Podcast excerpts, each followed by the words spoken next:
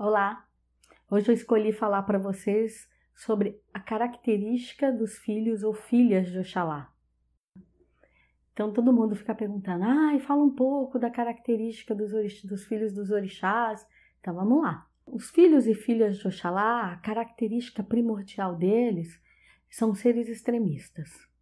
São seres que ou eles não fazem nada, ou eles querem fazer tudo são pessoas que eles trazem, é, sem, eles gostam das coisas muito corretas.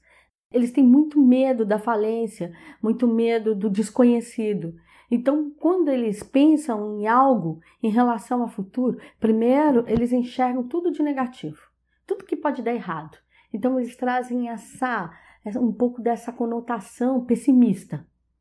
Aí só depois que eles acham que eles viram tudo que podia dar de errado que eles começam a se apegar ao positivo, justamente por gostar das coisas muito corretas.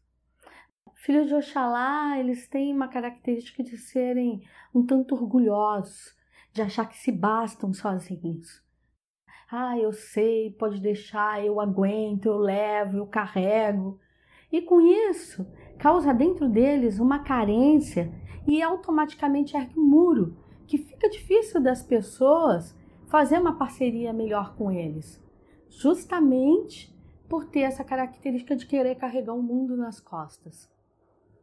Nessa divisão dos filhos de Oxalá, lógico que existe a coisa chamada qualidade, para cada qualidade vai ter uns nuances diferentes da personalidade.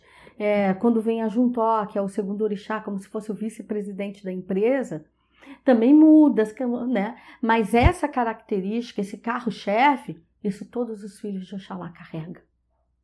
São pessoas de um coração maravilhoso quando gosta, gosta de verdade, mas quando implica, sai da frente. E eles têm muito essa coisa do primeiro olhar, da é, são muito presos a julgamentos, porque eles têm tanta preocupação em relação ao que o outro está pensando, o que o outro está sentindo, como que o outro está vivendo, que eles acabam tendo essa dificuldade de fazer a parceria, de se entregar por completo a alguma coisa. Porque eles não têm pavor do julgamento alheio. Só que com isso, muitas vezes eles acabam entrando nesse julgamento porque eles acabam se expondo diante dessa personalidade que acaba sendo um tanto difícil de convívio. Que é uma dualidade, porque eu falo que é difícil de convívio, mas ao mesmo tempo é muito fácil.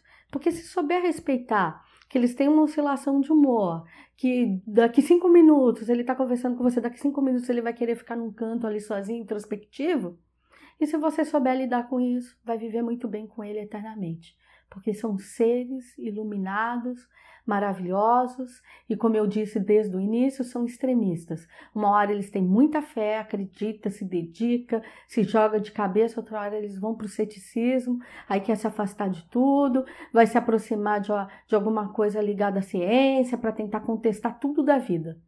Então, assim, Oxalá. Xeuepe, babá.